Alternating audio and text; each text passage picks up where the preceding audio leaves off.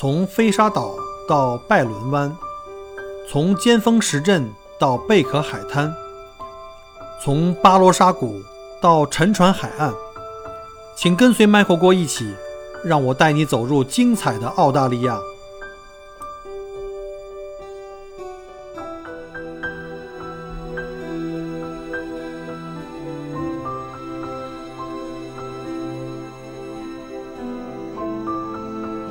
各位听友们，大家好，欢迎再次收听麦火锅聊澳洲。今天是二零二零年的十月十五号，现在是墨尔本时间啊下午十二点十八分。呃，首先呢，感谢各位听友的关心啊，有一些听友之前加我微信和留言，都问这个澳洲的疫情的情况啊，今天也得跟大家来这个汇报一下，借着机会。呃，今天早上的新闻我看了一下哈，就是十月十五号星期四，维州今天的新增病例是六例啊，这是非常非常低了，就是连续两天已经进入到个位数，然后死亡今天是报的零例。那我们就是从封城到现在啊，我们一直有一个就是衡量指标，就是如果在任何一天的往前两周，就十四天，如果我们的这个。平均新增病例降到五以内，那我们可能就会降级啊，就会把我们的这个灾难级的这个封城的政策呢会降级。那本来呢原定于是下周，也就是大概十九号左右呢，我们应该是解除这个这个现在第四级的封城禁令啊，可能有一些政策政策上的一些松动，但是因为近期啊，在我在墨尔本的这个。一些地方，比如像在北区、西区，还有像在东南区的这个呃 c h a s t o n 和 Box Hill，都发生过这个，应该就是小规模了，其实也不是大规模了，小规模的这个社区传染，呃，就算小爆发吧。所以呢，现在这个东西又开始扑朔迷离了啊。所以目前看的话呢，就是政府的规定呢，就是又延长了呃六周啊，四周，sorry，又延长了四周到十一月八号。所以呢，这个呢就哎，谨慎点总是好的嘛，我觉得。呃，总比最后大造成大规模的再次爆发，第三波要再来的话，那我们之前的这个七八个月都算是白搭进去了。那还是那句话吧，就是我们祈祷，呃，墨尔本整个维州尽快能够恢复到，呃，两周平均每天在五以内，我们能够尽快解除隔离啊，尽至少解除这个五公里的限制啊，这还是非常不方便，因为我这个一直想出去浪的心，实 实在是没处安放啊。所以呢，我们就一起祈祷吧。那今天呢，我们就开始今天这个话题啊。大家可能看到题目就知道，今天呢，我就想想聊一下朋友圈这个江湖。呃，其实坦白讲，互联网这东西真的是好东西哈。呃，它既拉近了大家彼此的这个距离，呃，无论是从时间或者是空间上，现在都不是问题了。无论你在地球的哪个角落，管他是北京。西郊岩村镇的张大哥，还是这个新疆克拉玛依的郭大爷哈，互联网都可以把你们和南半球的这个 Michael 拉到一起。但互联网同时呢，也因为各种原因啊，拉开了大家之间心理上跟价值观上的一个距离。正所谓这个咫尺天涯，大家不同的审美啊，不同的价值观啊，不同的政见立场啊，呃，尤其在这个国际政治形势和现在这个大疫情的这个大环境下啊。呃，可能会继续加剧这种立场的这种分裂啊，甚至有的时候，你因为支持不同的球队啊，支持不同的汽车品牌啊，呃，不同的这个人脉圈层啊，其实互联网本身呢，并没有对这些特征进行什么特别的区别对待，它只是非常客观的把你们自己的这种选择的倾向、好恶等等，然后通过大数据等各种的科学手段，帮我们进行的高效的自然分组啊、分层，甚至是进行了一些隔离吧。那朋友圈呢，其实就是这种啊隔离、这种大数据分析的和我们自己心理上的这种自然分组的一种具体的表现。那今天呢，我就来利用这机会来聊一聊这个大家最常用的，也是最熟悉的朋友圈的那点事儿。其实这个话题啊，是早晨吃饭的时候跟陆老师一块儿喝咖啡的时候啊聊起了这个事儿，有好多这个呃一些感触吧，然后就。让我萌生了，哎，今天就利用这个时间跟大家聊聊我对朋友圈的那些看法、跟想法和一些感受。呃，自从有了微信以来，哈，它就一下子成为我们生活中不可缺的一部分。呃，微信我查了一下，是二零一一年一月份啊，一月二十一日正式推出的，面对这个智能手机用户的一款这个 APP。用户呢可以通过客户端呢跟朋友之间进行交流互动，并可以支持分组啊进行聊天或者语音，甚至还有视频和广播，也就是一对多的这种啊消息互动。啊，现在还甚至出现了这个微信的支付啊，各种功能吧，非常非常的全，越来越完善。基本上对我我自己看来啊，就基本上目前呢，微信应该是市面上功能最好的、这个终端用户覆盖量最大的社交应用。啊，微信在中国大陆的这个市场占有率，据说啊，已经达到了百分之九九十三啊，这就很厉害了。基本上，凡是有智能手机的人都肯定有微信，对吧？这大家都有感受吧？截止到二零一八年三月份，我这数据可能比较旧啊，大家可以查一下新的。啊，据说在二零一八年三月份的时候啊，微信在全球拥有的这个这个活跃用户已经超过十亿了，这个影响力是相当相当大的。反正我呢，就是用自己的经验来证明啊，就是在过去从我有了微信以来，在过去这几年，除了我开车的时候用导航，因为导航一直要。开着屏嘛，基本上这个微信呢是我全部的手机屏幕时间占比最大的啊，不夸张的说，我估计啊，应该最起码百分之八十都贡献给了它。因为我平时也不玩手游，因为手游我估计也是粘性非常大的，但是我基本上不玩手游，所以呢，我大部分时间可能都是在微信在沟通，呃，真的是已经分不清是他离不开我还是我离不开他了，呃，反正我回忆了一下哈。呃，自从小学五六年级开始情窦初开以来啊，我经历过的所有的女朋友加在一起啊，归了包堆儿，都不如微信跟我 目前这么如胶似漆啊！大家可以回想一下，是不是这样？可能每个人都差不多。呃，平时除了跟家人啊、朋友啊，甚至我可能因为要跟我的旅行的客人啊进行沟通，包括还有像我们的。呃，听友群、已友群里的这些群友们进行沟通，呃，这个是我最常用的。然后呢，就是还有就是分享一些在朋友圈里分享一些自己的日常的生活呀、旅行经验啊，啊，那还有就是花更多的时间，可能就是来浏览在朋友圈里其他朋友的一些分享了。其实这个朋友圈它本身是微信的一个选项。你在开通微信的时候，你当时可以选择开通朋友圈或者不开通啊。但是到目前为止，我相信应该百分之九十九点九九的朋友们都已经是开通了朋友圈。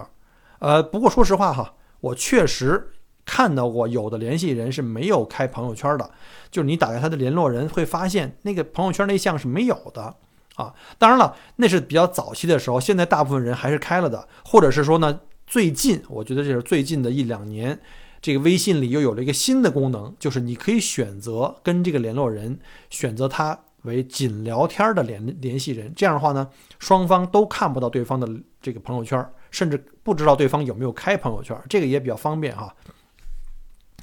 呃，这个朋友圈呢，其实是它有点类似于我们讲叫啊微博，但是它跟微博又不一样，因为微博是全开放的，而朋友圈呢是属于一个半开放的一个我们叫私域空间吧，就是私人的私，就是域是领域的域，这私域空间的一个社交互动的这个窗口。通常呢，这个朋友圈只是你的微信的这个联联系人好友可见。其实我们对这好友的概念其实越来越就是开放了，以前就是真的是朋友啊、发小啊。呃，好的同事啊，或者亲朋啊这样的，但是现在呢，其实我们的微信更多的这个联系人圈子里啊，其实大多数是属于联系人，而并不是真的一定是好朋友。所以呢，大家就因为这个功能啊，就平时可以在朋友圈里分享这个日常的生活、工作啊，甚至立场，还有态度，这是一个主要的一个媒介了。哎，在这里呢，大家就各抒己见呀。呃，没事儿就发点什么张家长李家短，对吧？七个盘子八个碗，从秀厨艺、拼娃、夸媳妇儿到分享成功学、播撒心灵鸡汤，甚至这个社群的微商，基本上把微博呀、路边社呀、某宝的功能集集大成于一体，充分的发挥了这个微信用户互动粘性比较高的一个特点。这个也是，呃，微信这几年一直都是把持着我们屏幕的这个时间占比最高的一个应用的一个特点了。那既然这个朋友圈的这个画面这么美好，这么和谐啊，那其中呢也有一些暗流涌动和各种的奇葩的现象。我呢就从我自己的使用感受呢来聊聊我在朋友圈看到的一些现象啊。首先我不得不提的第一条就是我朋友圈里那些空军部队。为什么说是空军部队呢？我们知道空军的擅长呢就是高效的轰炸，对吧？轰炸朋友圈就是指的是这些人，那尤其是以这个微商为主。其实呢，在这个现今互联网的这个无处不在啊，广告基本上可以说是你除了这闭眼睛睡觉能躲开以外，几乎是无孔不入的，对吧？我其实啊，个人对这个社交平台做商业推广没有什么特别厌恶的态度啊，但前提啊，你得有个合理的度，对吧？比如您平时啊。就分享一下生活啊，工作的同时，然后你偶尔发一发推广，这种商业的推广，我觉得，我个人觉得还是有一些这个人间烟火味道，这很正常，对吧？大家都要生存的。但如果您这好朋友圈里这二十四 K 纯金发广告，三百六十六天全方位无死角，那你猜猜大家会怎么想，甚至怎么做？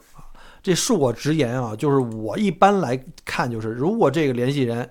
在朋友圈平时分享的生活不多，主要是广告啊。比如说你百分之五十以上都是广告，甚至更高的。哎，你还真别笑哈，我见过那百分之百的。你们有没有这这这种经历？就是有的人他申请两三个号，就是他用一个大号啊，自己跟这个呃这个平时的联系人也好啊，或者通过身边人搜索，或者进各种群去加各种人，这种人拿着大号就是用来。这个发广告的，他这个号里啊，他不分享生活，也不分享什么正能量啊，一些这那的，而他还有另外一个生活用的小号，哎，那是人家真正自己生活的这个需要的号，人家跟平时跟家人啊、朋友们沟通，那他们专门申请的这个推广号呢，就目的很纯粹，就是为了推广告。我联系人里有这种，我打开看过哈，一条生活没有，一天三四十条跟玩儿似的，全是广告。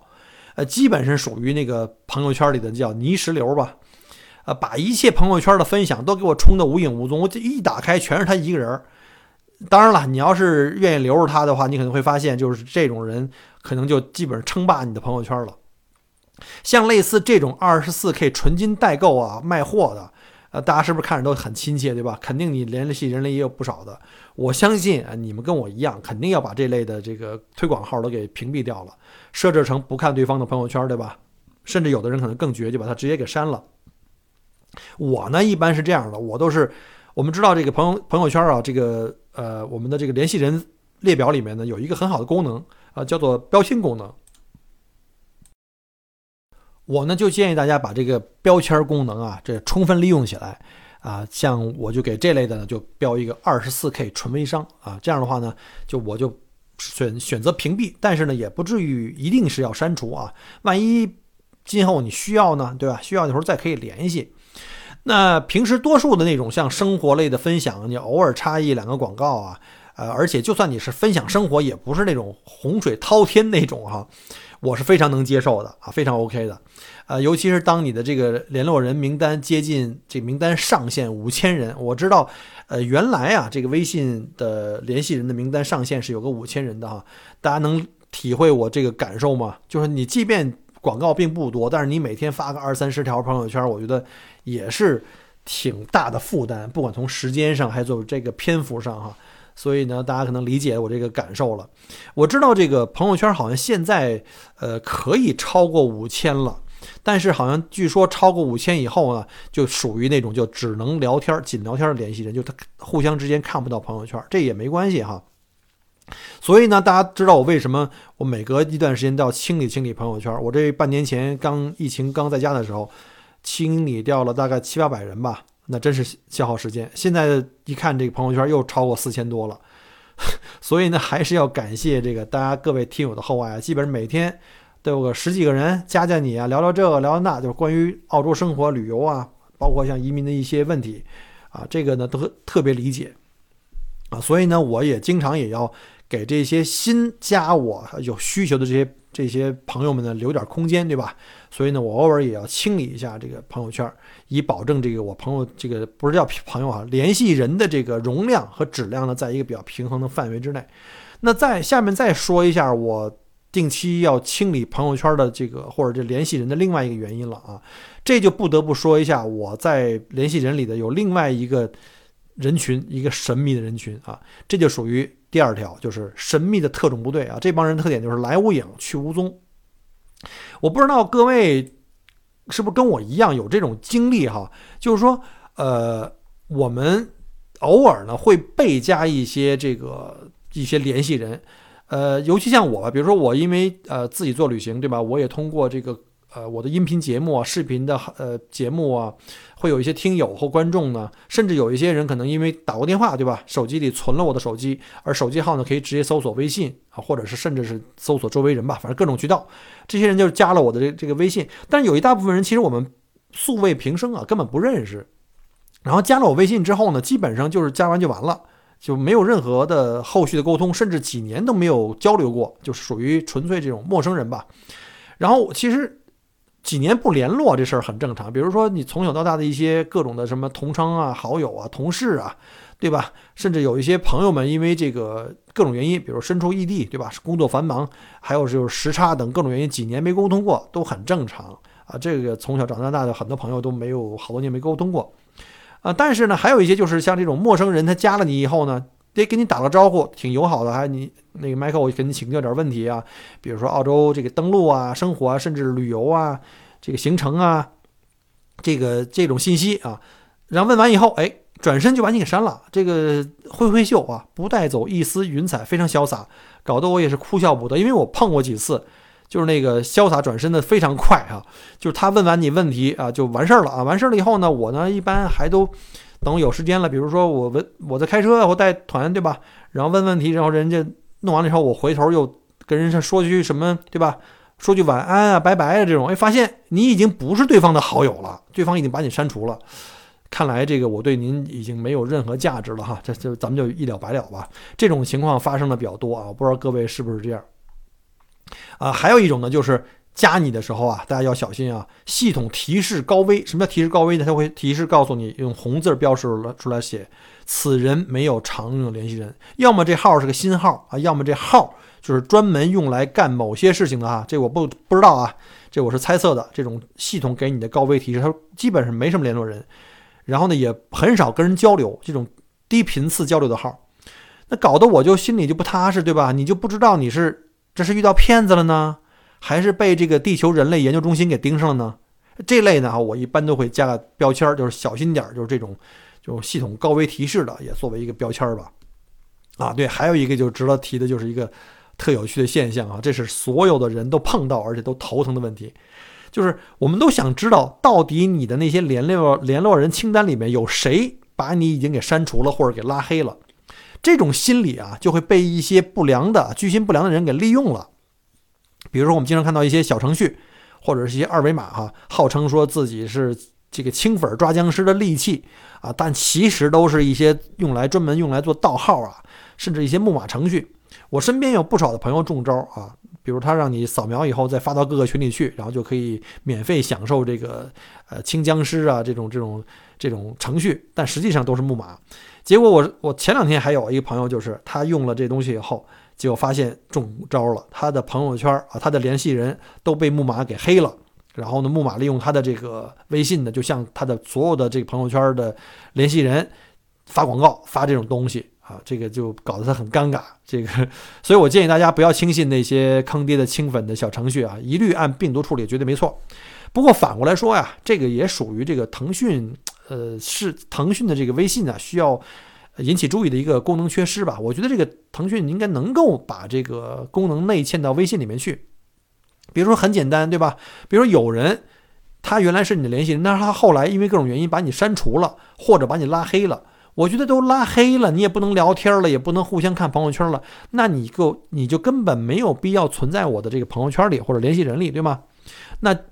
腾讯的微信呢就应该有一个功能，就是他当他把你。删除或拉黑以后，他自己应该也自动从你的联络人中消失，对吧？省得大家浪费时间跟感情，还要天天扮演福尔摩斯啊，费心的去核查啊，最好能够直接相忘于江湖，这就是上策，对吧？呃，其实呢，到目前为止，我的经验就是，目前没有什么好的办法去发现这种把你拉黑或删除的人，或者这种所谓的这种僵尸粉吧。目前我知道的最有效的办法呢，就只有一个特别笨的招儿啊，就是什么呢？就是建群了。比如说你从联系人里哈，按顺序按字母的顺序开始建群，然后呢建好群以后，比如你拉了个五十人、三十人的、一百人的，不知道啊，你拉个群，拉群以后你不要发言，千万不要发言。这时候呢，系统就会显示，哎，这些人里面有些人你无法添加到这个群里去，为什么呢？因为他已经把你拉黑了。呃，你需要跟他先通过好友验证，这种提示就告诉你谁是把你删除或拉黑的。这时候呢，你千万记住哈，别发言，直接选择退出这个群，并且删除这个群，啊，然后呢，在所有被拉进群的人在没有任何被就是没有任何知觉，在没有被打扰的情况下，你已经找到了你要清理的对象啊，这就是目前的这个我个人认为最有效的方法。但是呢，不方便的就是这个方法太笨了，特别耗时间。耗精力啊，就非常适合我这种晚上睡不着觉，就闲着没事儿干，在家里又困了半年的啊，睡觉之前半小时清理一下就完了，可能用个几个星期时间清理完成啊。那，第三个要跟大家讲的就是这个今天讲的这个干货的分享了，就是这个朋友圈的可视范围，就是所谓这个呃分组以及这个就是权限的各种功能吧，这是要敲黑板的重要的干货分享。我相信大家其实可能发现了一个有趣的现象哈，就是朋友圈里的可视范围的权限呢，有的时候真的是一种特别无奈的一种东西。就是，呃，你有没有注意过？就是你有的时候看这个联系人，你点进去以后呢，啊，他可能一种情况是，他可能根本没有在微信选择开通朋友圈的功能啊，这个我上面讲过了哈，就属于人家没开，那就不用说了，这就不在讨论之列了。另外一个呢，是对方其实开启了朋友圈功能。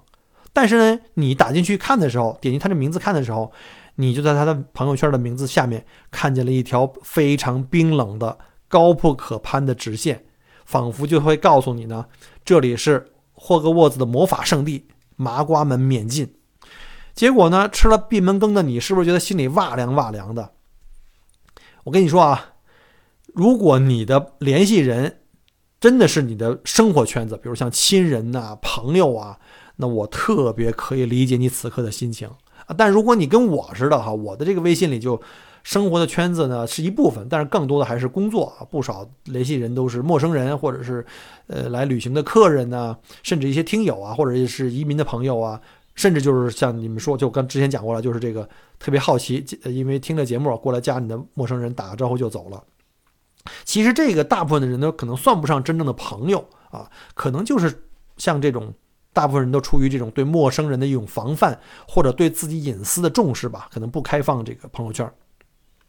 不过说实话，我觉得你真的能把朋友圈当做啥隐私的事儿吗？对吧？我也没见过谁在朋友圈里发着什么跟小三儿一起逛街、吃饭、秀恩爱的事儿，对吧？这种事儿你也这种隐私你也不会在朋友圈里发吧？但是无论如何，我对这种情况是非常能够理解的。毕竟大家没有什么生活上的私交，对吧？没必要让你看到他全部的这个真实生活。呃，但是这一点上呢，我要值得表扬一下这腾讯微信，就是它下面的一个新功能啊，帮我们减少了这种尴尬的发生。我们知道这朋友圈有一个设置，什么几天可见，比如三天呀、一个月啊是半年可见的。还有一种功能呢，就是根据这个联络人进行标签分组，比如说你。不是我希望分享的那个朋友圈的那种陌生人啊，但是呢，我又不希望呢用上面讲的那种冰冷的那个直线呢伤害你脆弱的这个自尊心，那我干脆就把你贴个标签，比如说叫陌生人，对吧？然后呢，这样的时候，我在发某一条或者是每一条朋友圈的时候呢，我可以选择不让你看到，但是呢，又不想让你的这个自尊心受伤害，那我呢，同时会选择哎一个朋友圈的这个可视的这个天数限制，比如三天可见。啊，你可能一打开我的朋友圈，发现三天内我没有更新，那就哎觉得还可以哈。其实呢，我这三天里我可能发了朋友圈，只不过呢我在发的时候我选择屏蔽陌生人这个分组，这样的话呢，即便我三天内有分享，你也看不见啊。这是一个非常礼貌的逐客令。如果你要是真能善用这个功能，我说明啊，说明您已经非常熟练的可以处理朋友圈的人际关系，能够非常啊这个游刃有余的拿捏亲疏远近了。好，那第四个呢，就是想讲一讲这个。我发现了最近的一个一个现象，就是人们越来越少的发朋友圈了。一个呢，你可能是你能看到的越来越少，他们选择了有限制的这个发送，就是选组来可视，或者是让某些组不可视啊。这一方面，另外一个可能就是因为各种的这种社交的这种恐惧症，或者说社交的这种负担吧。我们知道，刚才讲过哈，其实我们所谓的朋友圈，其实这里的好友的概念越来越淡了，因为我们在很多场合是被加好友，这种情况越来越普遍。比如说酒桌上，对吧？这个其实朋友圈现在啊，充其量也就是一个手机联系人的一个半公开的一个互动平台，而不是什么真正的这个亲朋好友啊。呃，比如说你这里可能越来越多的是同事，对吧？甚至还有领导、有客户、有供应商、有合作伙伴。所以呢，越来越多的人会选择呢，在更加私密的环境，我们叫私域啊，比如像特定的一些微信群来分享自己的喜怒哀乐。比如说我自己，哎，我就有自己的这个家庭群，对吧？我做一个群，我就取名叫我爱我家，然后家里的兄弟姐妹们在一起聊天，就聊一些真正的家庭生活了，对吧？还有呢，可能。呃，最近这几年大家也都熟哈，有了微信以后呢，我们最高效的就是找到了以前的小学同学，甚至是托儿所的这个同学群。那我们就在同学群里就跟大家来回忆以前的美好嘛，就聊这些以前的一些生活经历，对吧？包括呢，可能我们上大学的同学群啊，包括我们的密友群啊，甚至是因为工作原因，我们有个同事群，对吧？当然，同事群里还有这种更隐私的、不带老板玩的同事群。啊，当然了，也有一些，比如说，可能大家都是陌生人，但是因为我们有一些共同的爱好、话题或价值观，有的一些交流群，比如像鸡娃的群，对吧？摄影群、户外群、潜水群，进行各种的交流互动，以求得这个具有相似灵魂的这个人们的共鸣跟认可。啊，再者呢，就是可能你经常看到你朋友圈里各类的这个。呃，大咖们的这个每天轮番上演啊，从北京到浪漫的土耳其，然后又从东京到巴黎，然后对比之下，我觉得我的生活这一地鸡毛都不值得在朋友圈分享啊，这个也是被被鄙视了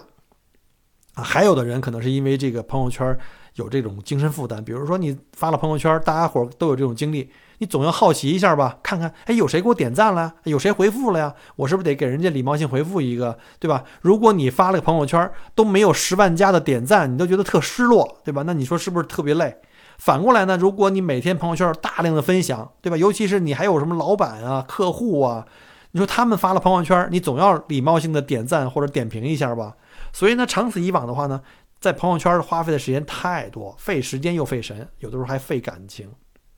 啊，所以呢，呃，大家会发现呢，发朋友圈的量和人会越来越少啊。就算我这么就是 算是比较闷骚的了啊，原来我都最开始有朋友圈的时候，每天不发到十个，我觉得都这一天都算不充实啊。到现在可能也就发个两三个，甚至有的时候，呃，几天都没有啊。这这以上这些经历啊，其实就或者感受呢，呃，只是我个人在朋友圈江湖闯荡了这八年的一个浅显的感受啊。难免以偏概全啊，也欢迎朋友们在节目后面给我留言补充啊，甚至是批判哈啊。如果你有更精彩的朋友圈的这种经历可以分享给我们的话呢，也欢迎在节目后面留言互动。我现在基本上把这个朋友圈啊，就是当做除了这个生活以外，包括工作的分享啊，呃，同时呢，也等于是给自己的一个图文或视频的一个日志吧，就算算是写了一个小的日志啊。以前在微博上做，现在是主要是以这个。朋友圈来分享，那它也记录着我的生活、工作的一些成长的历程吧。那基本上也算是在我人生的时间轴上留下的一些刻度啊。我不知道您怎么看这个朋友圈。好了，那今天呢，就是因为跟陆老师早上聊天啊，喝咖啡，想到这个话题，所以呢就灵机一动来跟大家来分享一下。呃，如果您认同我的看法和观点呢，就请在节目后面点赞、留言或者分享给其他朋友们。顺便呢，也想做一个小的预告吧，因为现在疫情呢，目前是在好转的过程中。呃，维州我估计啊，可能在十月底或者是十一月初，可能也会开放解除这个五公里的限制。然后呢，我本人也是希望呢，如果正常以后呢，因为马上到澳洲的这个最好的旅游的黄金季节嘛，虽然国境线不能开啊，但是咱可以自己玩儿，是吧？所以呢，我计划呢，如果近期能够开放的话，在澳洲境内啊，先在州内吧，然后再跨境到其他州去，呃，房车游，呃，希望能够拍摄一些非常漂亮的一些呃旅途的风光啊，或者是在澳洲生活的一些点点滴滴吧。然后到时候我会长视频呢，会在油管或者在西瓜视频上面去分享，然后短视频的话，现在主要就是在我的呃微信的视频号去分享，如果大家喜欢的话呢，麻烦也去点关注。好吧，那今天因为时间关系呢，就讲到这里，欢迎您的收听和关注，我们下期再见，拜拜。